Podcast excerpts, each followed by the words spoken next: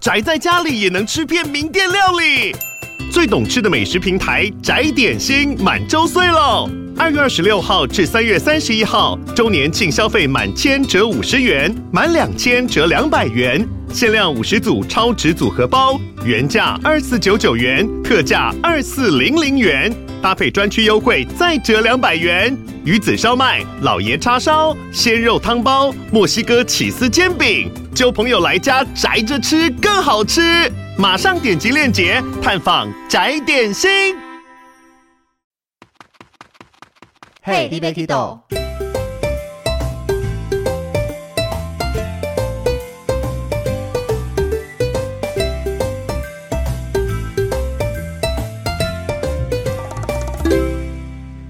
大家好，欢迎收听《Hey 尼欲去豆》，我是维尼。今天我们录音的现场完全不一样，我们第一次出外景了。现在录音的地点在马来西亚的兰卡威，这是一个免税岛天堂，喝啤酒这些都是非常的便宜。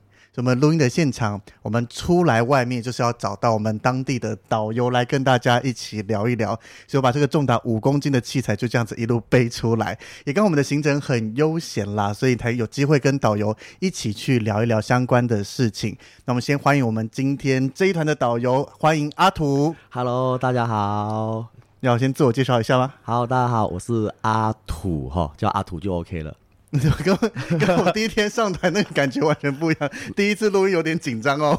当然了，就跟面对顾客的话，那是完全不一样的感觉，好不好？对，不用担心，我们不是 live 的，我们可以用任何的剪接或者我们平常在车上讲话或面对客人就是。好像不能讲错任何的，不然麻烦。对，这个不用担心。你发现讲了什么好像不行的，告诉我，帮你剪 掉就好。一定要剪到就是了，没问题。但是我们还是想听一些精彩的部分啦。有些精彩可以说吗？这边就看等一下，如果讲不出来，酒多喝几口就应该讲得出来了吧？我有准备了一首，没有两首，是觉得是 OK 了。可以，可以，就是大家如果听我们越聊越疯，代表我们酒越喝越多。没关系，此反谈话呢是阿土作为的代表，对，是，是阿土。没错，就是阿土今天会跟我们分享，主要分享两块啦。那我们第一块想。先聊一聊，毕竟都来到国外这边了。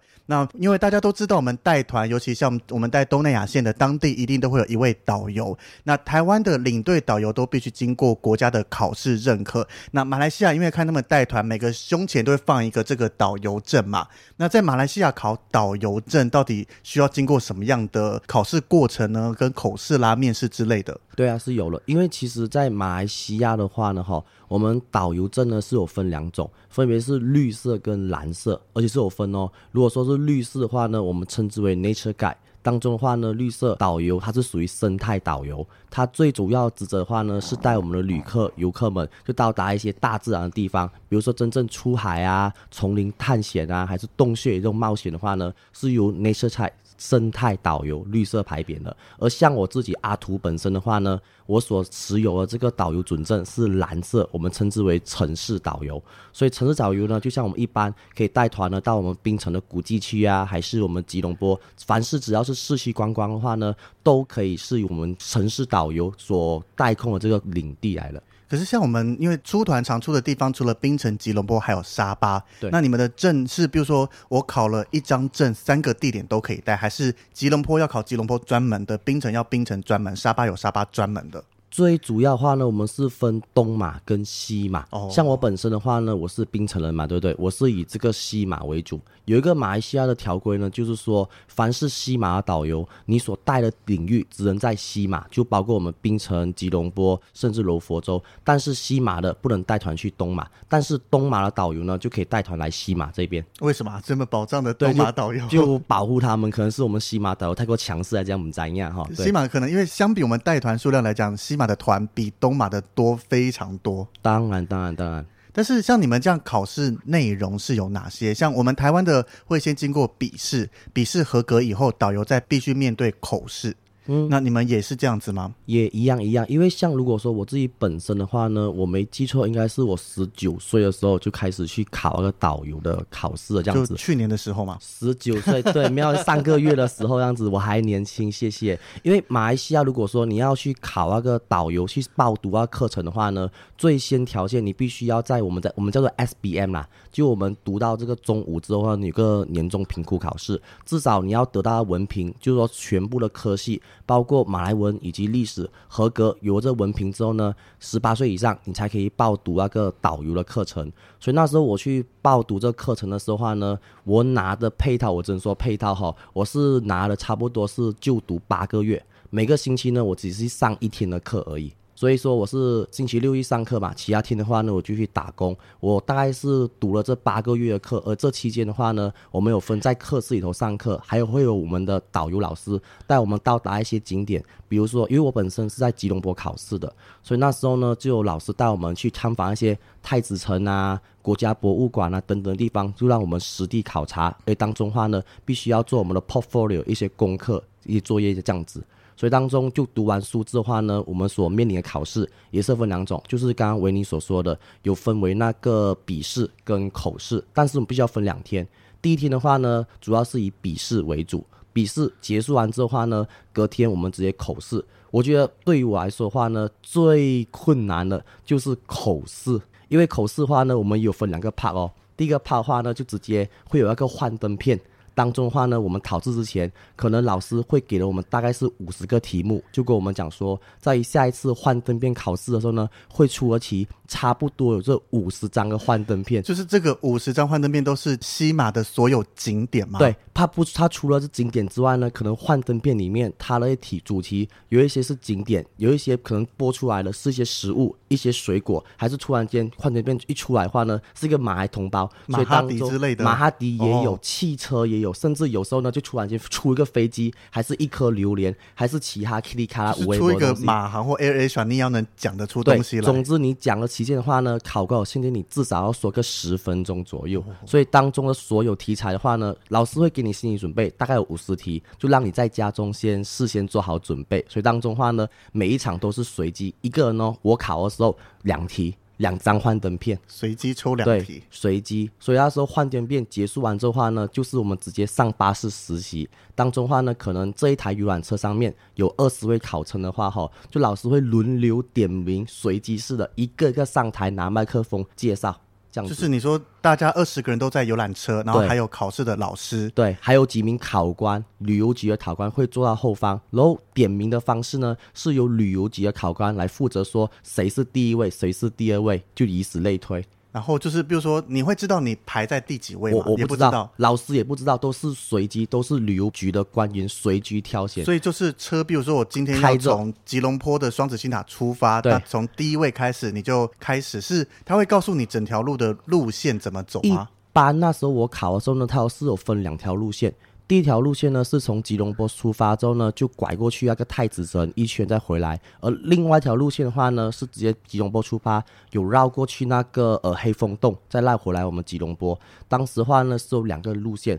而我那时候考试的时候的话，哈，绕过去的是太子城这条路线的这样子，所以当中我们都说，老师都说，哈，其实一开始说的第一位的话呢，这肯定是赚到，都是拿到 bonus 鸡腿，因为通常第一位的话呢，你就其实很简单，因为当中你第一位被挑出来的话呢，你只要介绍马来西亚的景点的话呢，就 OK 的那一种。而且比如说你是中间甚至最后几位，那前面讲过的你就不能再讲，对，对不对？不能再讲，你只能随机应变，看附近有什么东西，比如说高速公路之上的话呢。他们还没讲过什么国产车啊、汽车的话呢，就要尽量能给白就给白，让至少你有说话。那那一个人要讲到多久？这不一定诶，那时候的话呢，我大概是说了十五分钟左右，所以就变成是你也不知道车会开往哪些地方，那就是反正随便你要讲什么。其实路线方面我们都懂啦，最主要就是就担心那个旅游局的考官会突然间 Q 你。可能一开始的话呢，就轮到第五位。他说没有五分钟，考上就说，哎，OK 了。之后的话呢，就直接第六位就阿土这样子上去，哦、就很随机的叫你，就很紧张。所以如果你讲的一下下就被叫下来，有可能讲的很烂，考官放弃了；也有可能讲的哦超厉害，就直接过。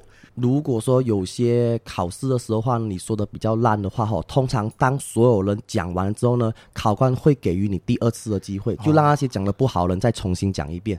对，第二次机会那种、哦、没那么恐怖，那个一次就定生死，还有不会直接判你死刑，会给你第二次的机会。那他们你在讲的时候，他们那些考官是，比如说像我们跟客人讲话，他们看起来是比较和善的，会点点头，会微笑，还是他们是很严肃的盯着你？没有哎、欸，我跟你说，那时候考试的时候话呢，这位考官其实旅游部的考官他都是马来人，基本上你说，因为我是中文导游嘛，嗯、基本上我所说中文话呢，依然是听不不知道我在说什么。啊、但是旅游局是旅游局的监导官，但是我们还是有一名的考官。考官的话呢，他其实就是我们吉隆坡一名的资深的导游。他会给你互动，点点头这样子，所以坦白说，那时候考官的点头互动是给予我们讲下去的一个很大的动力，知不知道？或是他会不会，比如说给你们一些小提示，比如说你在介绍到哪里，他就问个问题，让你知道啊，我可以多讲这个。不会，不会，不会被考官通常来说不会这样子，只不过好在我们有一班好同学，有时候我们真的是没有话题的时候呢，可能我们同学就比手画脚，就说什么车啊，就给你暗示暗示 tips tips 这样子啊。可是那个互相帮忙，前提是。同学要考完了吧？如果今天还没轮到我，应该是一点很紧张，完全不想理你讲什么。对对对，对。那如果我已经考完了，现在换阿土上去，对，我就比较有心情轻松的听你讲，就发现哎，你怎么卡住了？那个旁边旁边旁边经过了这个东西，赶快讲。对啊，通常考完了是超级轻松的那一种，所以就要说我们考完试了之后的话呢，就我们的这个成绩大概是三个月左右就会。不是现场马上告诉你？不是不是不是不是，因为当时我们笔试啊。我们有笔试有口试嘛，对不对？哦、所以当中的话是全部成绩整合起来。哦，是先笔试，然后隔天口试，然后最后这两个整合以整合起来。但三个月太久了吧？我没记错，应该是三个月左右。我跟你说，因为我本身是槟城，我是槟城的阿土，只不过那时候的话呢，我考试的地方是在吉隆坡，所以那时候考完试的时候呢，我真是衷心希望我可以一次性的过关。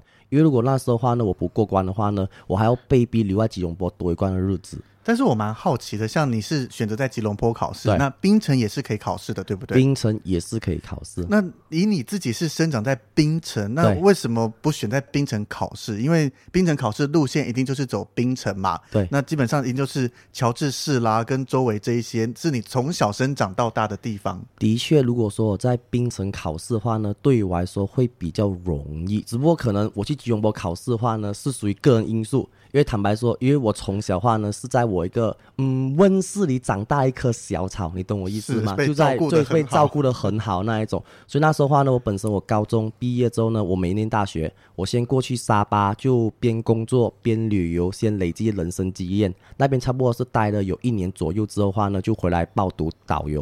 所以那时候呢就想说尝试去到不同的地方，就不想要回到槟城的老地方嘛，就跑去我们马来西亚首都吉隆坡，就体验人生一下。年轻人不想留。在家里，我就是要越远越好。不是，我想要 磨练我自己，所以说经过磨练，对，因为就经过磨练之后话呢，今天总算，哎，我这个阿土话呢，至少可以出得了厅堂，进到厨房了，这样子，不在温室里的小草那一种哦。其实是给自己一个机会去看看世界了，虽然说是马来西亚而已啦，没有到世界很大那一种，可至少说就。给自己一个小小的挑战哦，马来西亚人生地不熟。对啊，马来西亚这么大，光槟城跟吉隆坡之间的那个整个生活在的感觉就完全不同了，完全不一样。因为槟城的话，就是老房子、老味道，就人情味很浓重的一个地方。但是说到吉隆坡的话呢，就是大都市、高楼大厦，世界感，而且人与人之间哦，感觉都有一个围墙、墙壁那种，比较冷漠，这大都市人心险恶这字，我觉得很适合。对，真的。所以，当你们这样子的考试啊，他会注记说你是在吉隆坡通过的，还是槟城通过的，还是考完了以后拿到这张蓝色的导游证都没有差别了？拿到之后的话呢，我们必须要加入一个导游的工会，嗯，这很重要哦。因为每一名导游的话呢，你必须要加入这个工会。一开始的话呢，我们拿到导游的准证的时候的话，哈，其实我们的导游证上面呢会挂这个 P，会写一个红色字母的 P。这个 P 的话呢，有点类似像见习导游。就类似见习搞的这样子，就是两年内的菜鸟。对对对对对对，就这样子。所以通常你我还不知道这点，我以后带他 我要注意一下。不行不行，导游会说漏嘴。那个 P 写在哪里？你跟我讲一下。我左上角、右上角，我忘记了这样子。总之，我们刚出来的导游呢，两年内的导游的话哈，我们的执照上面呢都会挂这个 P 牌，就类似我们开车，因为马来西亚你考了驾车执照的话哈，两年内必须要连这个 P。就类似见习导游，好新就我不知道，不叫见习导游，叫做新手导游，就这样子。新手上路，请多见谅的。所以那时候的话呢，就我们挂这批的话哈，那时候我们旅游局规定，我们挂批的导游每一年必须要更新一次的这导游准证，而且当中你更新的时候呢，必须要出示三个文凭。因为我们导游必须要上课，就是每上一个课程，除了带团以外，还要再自己花时间上课。对，因为上课主要就是自我增值啊，就了解一些就多方面的资讯的那一种。所以说，课程它是谁开的课程？是旅游局开的？旅游局，有些是旅游局，有些是旅游工会。所以说这些课程的话呢，都是经过我们这个大马旅游局他们的认可，当中的准证的话呢，都有他们的盖章。那工会的部分也是整个西马吗？还是也会分很多很多的区域？分很多个。就算我本身虽然说我是在吉隆坡考，可是我本身我所加入的工会呢是槟城的工会，因为说到工会很重要，因为当也没说很重要，其实事实上的话呢，就是我更更新我执照的时候话呢，必须要去到我的工会那边，就出示一列性的这个文件，就请他们帮我更新的那一种，而且我们要缴钱哦，年费的那一种，跟我们台湾还蛮像的呢。对，我们都是好多一模一样的这样子，所以那时候我就加入了我们槟城的旅游工会的那一种，所以 P 牌的话呢，必须要每一年更新一次嘛，而且哦，挂 P 两年之后话呢，你还要经过一轮的考试。那这个第一个更新的部分是要在像刚刚一样的考试内容吗？对，就是一样笔试、口试、上车，不一样不一样。如果说你要脱掉这个 P 牌的话呢，我们还要经过一轮的考试嘛。这个考试不需要笔试，只要口试就 OK，也是一样，有幻灯片，再加上那个游览车走实战的那一种。但是这个难度就会更高了吧？因为一个是你考导游资格，那接下来这个是你已经有两年的经验，你准备要把这个 P 拿掉，证明你就是一个能够有经验独当一面的导游了。其实坦白说，我觉得就要脱皮那个考试的话，我觉得比较简单。因为基本上的话呢，我们脱皮必须要两年之后嘛，对不对？嗯、对。如果说你持续这两年你都一直带团的话呢，其实对你来说这个 confirmation 的考试的话呢是小 case 而已。就是等于你平常带团在讲什么，你就把它讲出来。可是不一样哦，你又知道我带团的话呢，我车上说的都是北烂的那一种。哪有啊？我陪你过几次，你讲的很多都很厉害、啊、我都是聊天为主，好不好？是啊，那他考的内容，他要你要听的是对，所以是真的介绍，比较像老师在分享的这种。对，什么吉隆坡塔。的历史或吉隆坡几年独立啦，跟新加坡关系什么什么，是要讲什么年份，然后很正确的资讯，不能带太多一些闲聊或是开玩笑轻松的。闲聊开玩笑绝对不行。至于你所说的那个资讯是否正确的话呢，有时候老师会睁一只眼闭一只眼，只要你不要有那个破绽的话呢，老师通常都会让你过关的。应该说，只要不是那种很重要，比如说马来西亚独立这个，你们一定不会记错的。嗯、对，对，对对对，那其他一些基本的一定要记得。就像我们讲解也不会说，有些就是你把它带过，大概一九多少年的九零年代啊，八零年代，对啊，大家这样子就好了。而且到时的话呢，老师跟我们说，总之真的是没有什么话题的话呢，你一定要说，不要停就对了。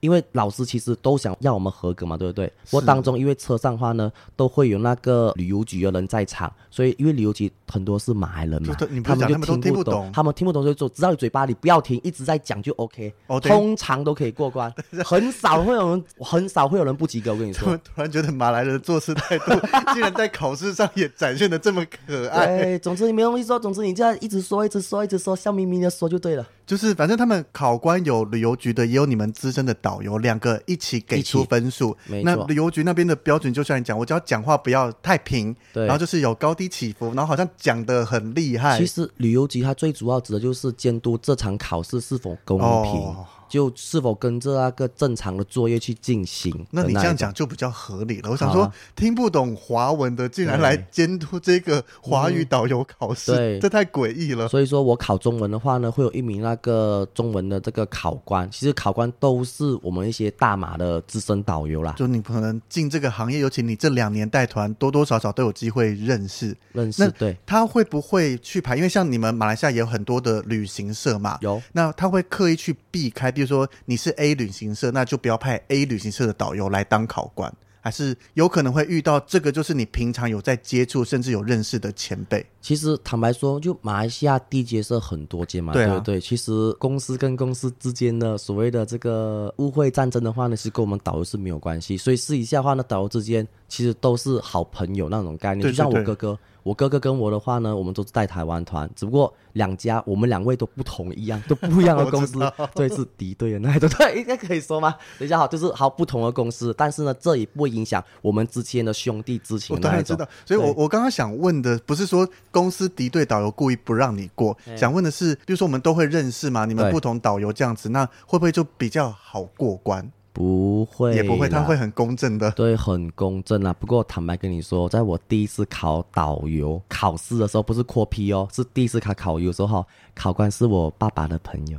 那就直接百分之不要不要这样说，我还是我还是很认真的 工作，不是工作，还是认真的考试的那一种。至少你看到这个，就是你平常有机会接触，我觉得那个安心程度跟你万一可能稍微卡一下，你知道他不会那么严格，可能会稍微一点点的帮你，或当然不是说你很烂，他还让你过这种放水。对，可是所以说那时候话呢，就好在是认识的，所以说起话也比较自信，confident 那一点。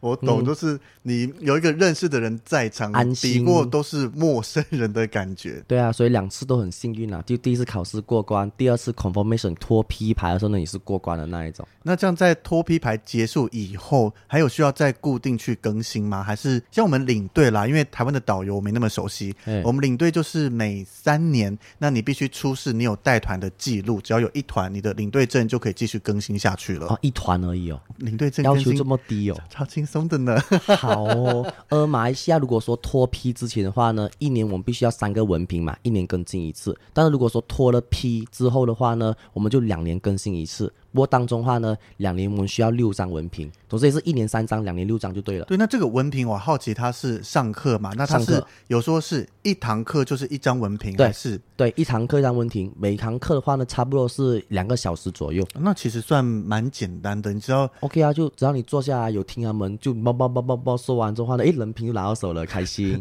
就是有去出席上课，那你听不听得进去是你个人的问题，但是你有签名，我有到这一场，对。然后最后做完，对，就有文凭了。总之，我们只要跟着啊个旅游局所公布下来的流程，你有去上课拿文凭，就可以更新我们导游执照。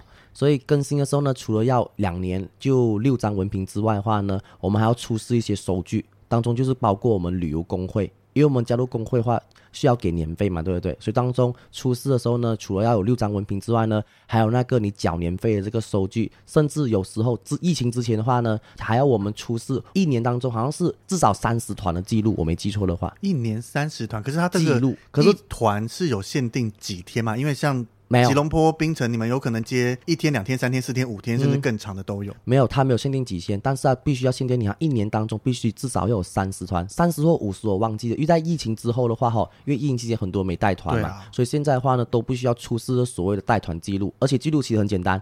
你只要乱填就 OK 了，你只要写上那个时间，你确定可以这样讲没关系啊，阿土阿土没关系，反正你只要填上你的日期、你到的地点以及车牌号码就可以，以及人数，我记得这样子。好了，比我们台湾领队简单一点。我们台湾领队要出示像是有 hotel list 上面会写说领队是某某某，然后要有公司的章啦或怎么样就 OK 了。台湾领队比较，但是也很简单，因为那些你说要做出来或怎么样，嗯，其实真的不难啊。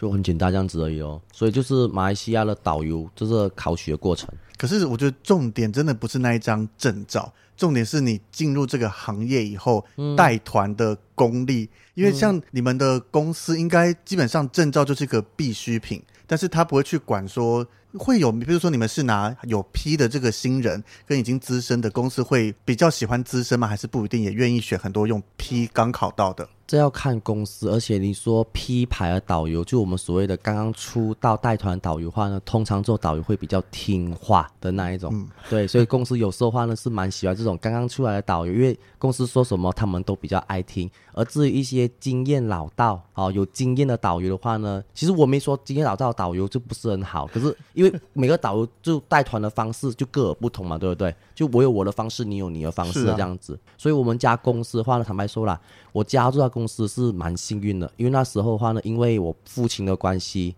因为爸爸的话呢也是一名导游，所以那时候的话呢就正好认识我这家旅行社的这个老板，所以那时候呢在他牵引之下呢，我就这样子不明不白的加入这家公司，一代一带待了八年。你怎么没想到加入自己爸爸的公司？就是这样子在，当然这个有好有坏啦，因为好处就是自己这间公司大家都知道，诶、欸，这个阿土的爸爸也是我们这一家的资深前辈啦，或怎么样，可能会比较多照顾之类的吧。因为我爸爸的话他是 freelance 导游，哦，他不是他没有特别公司的，对，因为那时候爸爸。爸的话呢，因为我我的性格方面的话，我会比较柔弱一点点，我也不是很温柔柔弱，所以那时候我爸爸的话呢，担心如果说我出来带团的话呢，没有旅行社找我带团，所以那时候的话呢，他直接把我推入一家公司去做我们的 in-house guide 家导，这样子我每个月就有固定的团量，这样子他就有生活费可以拿，我可以给他零用钱呢。对，就也是有好有坏了。所以 freelance 跟固定一家，不管你们导游或我们领队，就是看个人模式喜欢什么样子的。嗯，我觉得刚刚出来带团的导游的话，你还是加入成为一家公司的家导会比较好。因为如果说你当 freelance 的话呢，你刚出来嘛，谁认识你？你是谁？谁会找你？这样子跟一般老导游不一样，因为老导游。在旅游界打混了这么多年，二三十年的话呢，至少一听到名字哦，到处都熟，谁谁谁可能好几家公司都认识，就给他绝对是 OK。所以有时候就新的导游，我觉得是加入一家的公司当他们的 in-house guide 的话呢，你都会有固定的团量。而至于名声方面的话呢，就靠自己的时间慢慢的累积。时间之外还有功力啦，带团的功力的那一种啦。那像你这样子加入公司里面呢、啊，公司会给你们什么样的训练上课吗？嗯、有。公司呢会派一名的这个前辈，就当着我们的师傅的那一种，所以那时候一个人跟一个，那这个师傅是你可以选择的吗？比如说你刚好有认识的，还是就是公司随意派给你？公司也不是说是随意的，公司的话呢，因为那时候我加入这家公司的时候的话，哈，公司就请了我们公司的一名老前辈，对，就当了我的师傅了这样子。所以当中的话呢，凡是我带团有任何的问题呀、啊，我都会请示我的师傅。所以到现在哦，虽然说我已经出来带团八年了，可是我还是非常尊敬我的师傅。可是那这个听你讲起来，指派一名师傅给你，就是你有问题可以问他，可以问他。那你有机会跟师傅，比如说像我今天如果当导游，我很希望可以跟着他至少一团，甚至一团以上，去看看他怎么操作带团讲解这一些。有有有，跟团学习，有有有。那时候的话呢，就因为公司把我变成家导之后的话，哈，因为我还没带过公司的团嘛，嗯、而且因为我在带台湾团。因为带台湾团跟带中国团呢，就带法不一样，完全不一样，就完全不一样。因为台湾团很考服务啊，这样子嘛，对，你都知道。小心我们听众是台湾人哦，没关系，就很考服务，就很好。台湾福建一级棒哦，Number One 的这样子。所以那时候的话呢，就公司担心我 handle 不了台湾团的话呢，就请我就跟着我师傅，就上他的车，就从中学习。所以那时候我没记错，好像是我跟团差不多跟了两团之后的话，哈，第三团开始，公司让我就自己带团。就是蛮放心的那种，一般是跟团跟两三团，就一两团就 OK 了啦。那你从确定加入公司，嗯，然后到跟完两三团到带第一团，中间隔了多久？蛮快诶，就可能跟了团之后呢，就几天。因为坦白说，公司。团量蛮多的，对啊，所以那时候跟完团过不久之后呢，快是相隔的两三天，就公司直接安排我下一团，就让我自己 solo 自己带这样子。所以你第一团的行程啊，是跟你实习过是有一样的吗？还是就是是不同的行程？大致上百分之八十都一样，剩下百分之二十呢，可能是我跟团的时候没有去过的景点。所以当中没有去过地方的话呢，因为第一次带团嘛，当中必须要事先先做好功课，除了要知道它的位置在哪里之外呢，主要就是要了解到它的历史啊、典故，这样子上车才可以。说话讲解，可是基本大景点应该就是一样嘛？槟城会去的就是那几个固定的点。对啊，比如说大景点的话，就是我们升旗山、壁画街这样子。欸、升旗山对我来讲不算大景点，我带团到现在、欸、到今天，我跟你搭的第一团，我才第一次去升旗山呢、欸。这个是你公司的行程有问题啊？哎、欸，槟城景点升旗山是大景点哦，是哦，大景点啊，因为槟城最主要的地标嘛，对不，对，就是我们槟城的升旗山。还好我现在也去过了，对，至少你 来过了大景点呢，真的。还有坐三轮车也是来槟城的话呢，必走。的景点之一，还有什么乔治城、和谐街这些，就是一定会去的。古迹区、老街、观音亭、小印度等等的，几乎每一团有槟城兰卡威，只要是卡到槟城的话，哈，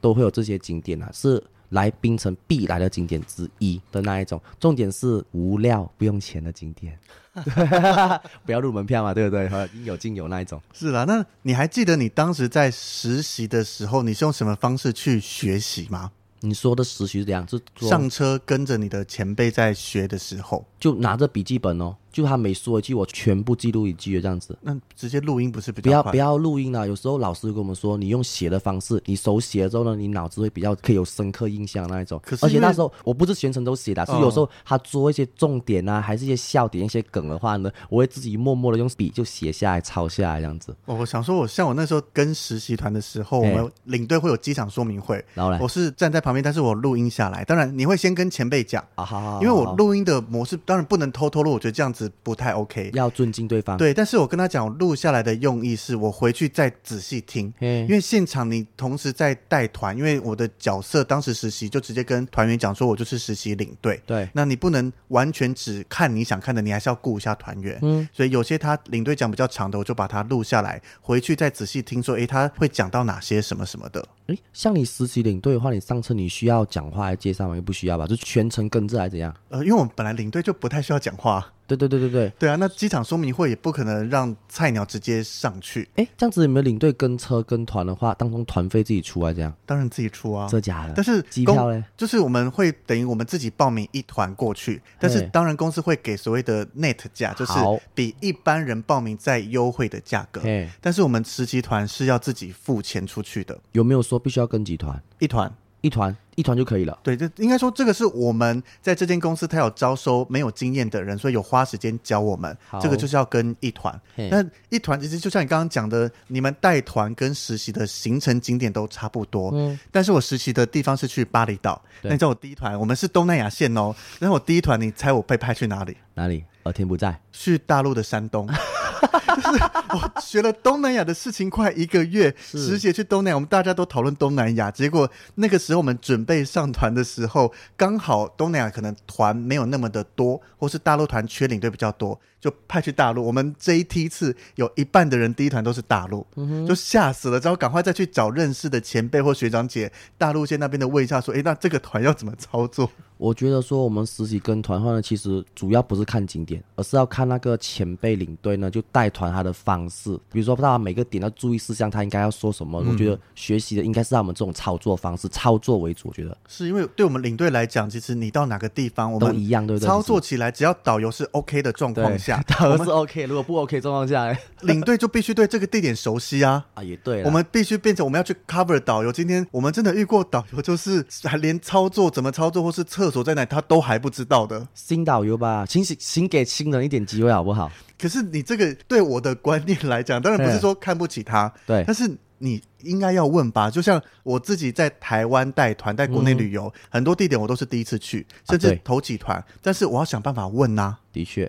对啊，那你今天都不知道的话，我觉得以比如说像你们的好处是，你就是在现场跟工作人员讲马来话，对，因为我们所有的团员都听不懂，对，所以我不会知道说你在讲什么，就可以趁机问说什么，等一下怎么走，厕所在哪里，路线怎么走。对。那我们如果在国内带的话，都是讲中文，你直接问工作人员说，哎、等下厕所在哪里，怎么样，就有点尴尬，被被认出来说，哎呀，你一定没来过。对，这个导游有问题哦，哎，怎么是第一次？可是我觉得说。这点应该是 OK，可是你刚刚说什么事先做好功课是正确，可是我觉得每个人都有第一次的那一种。就像有时候的话呢，我带团，因为我主要是槟城北部为主嘛，所以有时候公司会派我下吉隆坡还是马六甲一些、哦、有。可是这是完全不一样的东西，完全不一样哦。有几次就一开始的话，我是除了有北部之外呢，我还有去吉隆坡。那边带团的这样子，所以那时候因为虽然我在吉隆坡那边考导游，可是有一些地方的话呢，其实我不是很熟的那一种，所以凡是第一次去的地方的话呢，我会看情况。如果说客人 OK 的话呢，我都会很坦白跟他们说我是第一次这样子。哦、是我我我很坦白。我会坦白，好过之后出了事的话才说，大家都没说什么什么。对，我将心比心，因为每个人都有第一次嘛，对不对？是，可是像以我的想法啦，嗯、我只会跟客人讲说很久没来，嗯、尤其我们刚开始带团，我们不太会显示出我是菜鸟。等一下，维尼维尼，你的样子的话，你跟客人说很久没来是 OK，可是我那时候的话呢，哦、我刚出来，我跟客人说很久没来的话呢，阿土，你这样子很久没来的话呢，你看起来就很年轻，到底多久没来这样子？所以有时候样子是骗不了人。的那一种，好不好？因为你说你上团是十九岁嘛，十九岁真的，就是那个年轻的样子，真的藏不住。对啊，对啊。如果说你想象一下，是一个十九岁的小屁孩跟你说我好久没来了，差不多十多年没来，你觉得你会相信吗？我小时候八岁就在带团了。对啊，所以有时候我觉得说，有时候太年轻出来带团了哈，不见得是个好事。我觉得有有可能会被客人甚至领队欺负。领队我觉得还好，我都觉得台湾领队都是好人哦。但是有时候话呢，真的是我曾经哦，我说曾经本身经验哦，因为那时候是十九岁刚出来带团的时候话呢，那时候公司好像是带了团半年之后哈，公司有安排我带团招待穿。那时候的话呢，到现在虽然说事隔八年了，我印象非常的深刻，他真的得得得得得得 这样子对，他就是一个一个公司啊。就招待他的承包商过来我们马来西亚这边旅游这样子。所以说到承包商的话呢，大家都是大老板嘛，对不对？所以那时候的话呢，就有一次因为兰卡威免税打嘛，喝酒很便宜，所以那时候呢，就客人在兰卡威之后呢，就喝了很多的酒，直接有一名客人喝茫了。喝茫之后呢，上车从餐厅回饭店的时候，直接在车上直接说：“就阿土，你车上的都是说的屁话，你都胡说八道，我不要你当我们的导游，怎样怎样样子。”因为那时候我刚出来带团，十九岁，坦白说，那时候车上呢，我只能笑眯眯这样子。谁知一到饭店，我马上去洗手间哭。对啊，那个我真的是我跟你说。可是你那一团是你自认表现的是 OK，只是他的醉话还是？我觉得我带团表现。也算是 OK，虽然说我只带了半年，但是我坦白说，每一团我都很用心。因为是刚刚出来带团的时候呢，而且我服务的话，哈，坦白说啦，我都是非常的尽心尽力的那一种。可能讲解方面没有到达他的要求，可能不到位，但至少不会他所说的车上说的都是屁话，都是鸟话这样子。所以那时候我就当着客人可能是喝了酒。酒后换言还是怎样？可是最后的话呢，就听到这种声音，你心里的话还是会有点不舒服。所以那时候的话呢，就不小心就流出了好几滴的眼泪。哭哭，这种你一开始被客人很心酸攻击。可是我好奇的是，假设你现在带团的这个带团操作加讲解是一百分。那你觉得你当时大概是到几分的程度？跟你自己比，跟现在吗？对，我好奇，当时客人讲这句话，我们虽然很多人讲酒后吐真言，对对对，但是我就是好奇他到底是乱讲的，还是你是不是不小心怎么了？嗯、我好奇那个你现在跟当时的落差有多少？如果说满分一百分，以现在来说的话，不是，你现在是一百分，我现在没一百分啊，没，没有啦。我们就是用你目前当标准，啊、所以你现因为自己跟自己比，我不跟其他人比嘛。啊、对，你现在的模式是一百分的话，现在模式一百分的话，那时候呢应该。多多少少啦，至少会有七十分左右。那也还算合格啦。虽然说台湾合格是六十分，但是马来西亚合格四十分。真的假的？对，真的。马来西亚这边四十分是合格了。我带团这么久还不知道这件事情啊。这边你去问一下其他导游，这边学习的话，学校的话四分算合格了。满分也是一百分，满分一百分，四十分以上算是合格的那一种。对对对，对，所以那时候的话呢，至少都会有六七十分左右了。而且那时候就刚出来就社会带团的时候的话呢，就性格比较怂一点点，就客人说什么。的话呢，我都不敢去。抵抗还是反，也不是说反抗，就回答他们，就客人骂什么就是对不起，对不起，不好意思。应该说，我觉得啦，当时他只是看你这么年轻，就一个小伙子、小屁孩。那你讲他们这个招待团都一定是大老板，有头有脸的，甚至历练至少是四五十、五六十岁左右的人，差不多。然后就觉得今天一个小屁孩来跟我讲这些有的没的，对，啊，对啊，你一个小屁孩凭什么带我们做大老板这样子？你跟我只有什么东西？我觉得你讲的都是屁话，我左边进右边出。所以那时候自从那一团之后哦。我有一段的这个日子，我带团哦，客人问我几岁。我就说，你们猜看，那这样子，他说二十岁没有，近三十多岁了。虽然说样子看起来是二十多岁，怎么可能你？我我硬硬凹自己三十多岁。你到现在你这个脸讲出来要讲二十多岁也是 OK 的啊。哎，真的没有，我瘦了，瘦了，瘦了。你看回我 IG 疫情之前的时候，我是属于我人生当中的巅峰期。可是胖一点，就像我比较胖，看起来会再更年轻一点啊。没有，那时候我除了胖之外，我很喜欢梳油头，所以我头发是梳晒，看起来自己比较成熟一点点。我知道有些就是装装，我们在领队。带头有些同事是刚毕业就进来，我们同一梯的嘛。嗯，那他们在我们带团开始，大家都会聊聊天，尤其同一梯的那种革命情感比较重。嗯，然后也会听到他们讲说，就是被客人好像有点看不起这种年轻的，所以有些他们会刻意装的老一点，老练，或是像比如说男生，我跟着师傅，他很年轻哦。我那时候拿到这个名单，才看到哦，原来他这么年轻。可是因为他平常是留着胡子，然后那个衣着打扮，我不觉得他可以这么年轻。嗯，对啊，就如果说以现在来说话呢，可能刚出来带团的时候，我觉得让自己看起来比较成熟的话呢，客人会比较喜欢。如果说你看起来比较年轻的话呢，有些客人就不听你的指示，这样子你压制不住客人。所以那时候可能我刚出来带团，再加上我年轻的关系，我只能用自己虚报一个年龄来稍微尝试一下压制客人，这是属于早期。可是现在的话呢，客人都问我几岁，我都实报年龄。对，我今年的话呢是二十七岁。这样子八十四年次，我都直接很敢说，因为现在的话呢，就基本上带团算是 OK 的那一种，哪有 OK 而已，太客气了，就 OK 啦，至少说供客人的话呢，有什么一些要求，还是一些无理取闹的东西的话呢，像是以前我会直接哦，不好意思，我去我去为你争取啊，怎样怎样。可是现在如果说合理的，我可以帮你做；不合理的话呢，会现场会拒绝，会婉转的方式。已经变老油条了，不是不要说老油条，哎，等一下，哎，其实我很好奇哦，因为之前带团的时候呢，就很多领队跟我说，就阿土，你要保持这样子初心，千万不要变成老油条。其实我不晓得到底老油条是什么意思。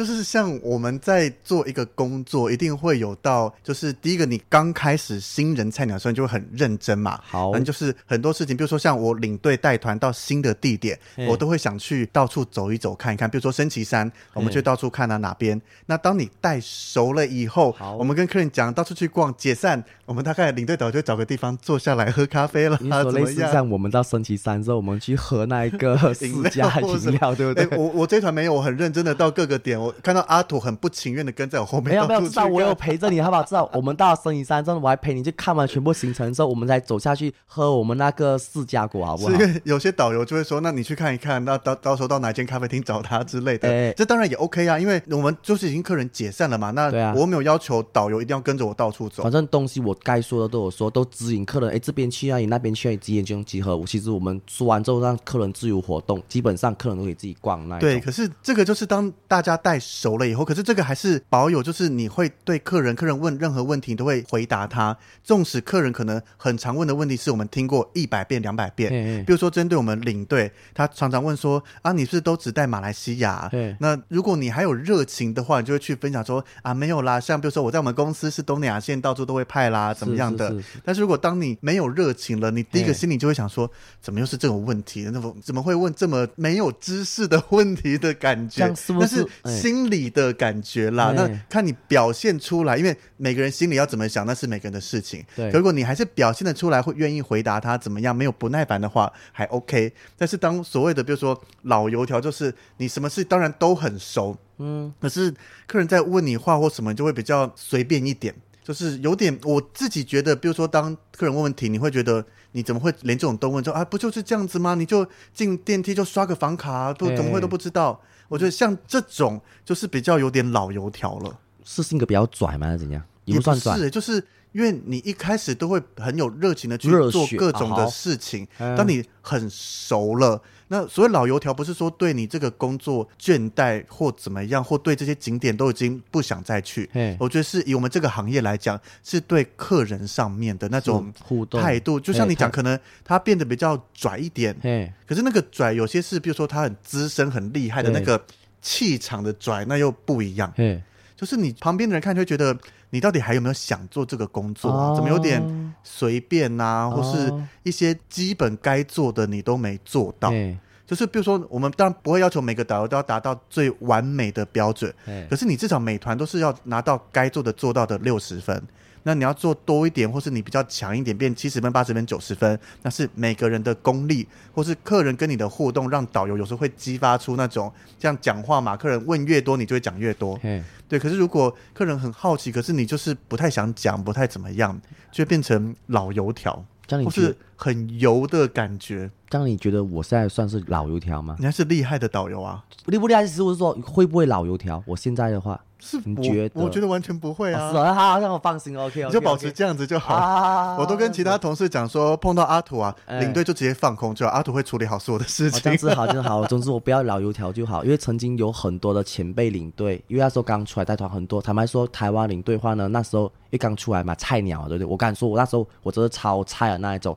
当时有很多名的领队前辈呢，就教了我很多东西。所以说，几乎很多名哦，十名至少有八名跟我说：“阿土，你要保持。”初心，千万不要变得老油条。所以这句话我一直铭记在心中。我也听过很多次这个话，就是尤其当你是毕业就直接进旅游业，是我是从别的行业转进来，对，那时候更多跟前辈有在碰面比较熟一点的时候，他们都说你要保持你最初进来的这个感觉，嗯、不要说做到后面你一切好像都很熟，就变得比较随便或怎么样。因为老油条很难去一个解释它，可是那种就是你看多了，就像你在看领队们，我们这么。多领队不同公司的，或是同一间公司资深的之前的这些，你都看过。嗯、那有时候你会感觉到这个人，就是以我的想法，就是你会冒出说，你到底有没有想带团呐？这种感觉，你回想看看，你有没有冒出这种？我觉得这种的人可能就比较偏老油条一点。好，所以我们今天先暂时中断在这边，因为我看阿土还有非常非常多东西要跟大家分享，我怕这样一聊下去，大概就是将近两个小时的内容。所以，我们今天跟大家分享了要如何取得马来西亚导游的证照，以及阿土在刚开始上团的一些事情。那我相信导游带团的生涯是非常丰富的，所以阿土会在下一集继续跟大家分享他当马来西亚导游的各种经历和故事。所以，我们今天先非常感谢阿土带来的分享。那如果听完这一集，对马来西亚的导游有什么想法，甚至听众你本身就是马来西亚导游的话，也欢迎私信到我们的粉砖跟我们聊一聊，或是在我们的 Facebook 和 IG 上面留言，跟我们分享一些当马来西亚导游的故事喽。那我们下一集我相信会有更多精彩的内容，就请大家尽情锁定我们的节目喽。那如果喜欢我们的节目的话，欢迎大家帮我们在 Apple Podcast 上面给我们五星的好评。或是把我们的节目分享出去给你周围的朋友知道，所以今天非常感谢阿土的分享，呃，谢谢，谢谢大家，那我们就下礼拜见喽，拜拜，拜拜。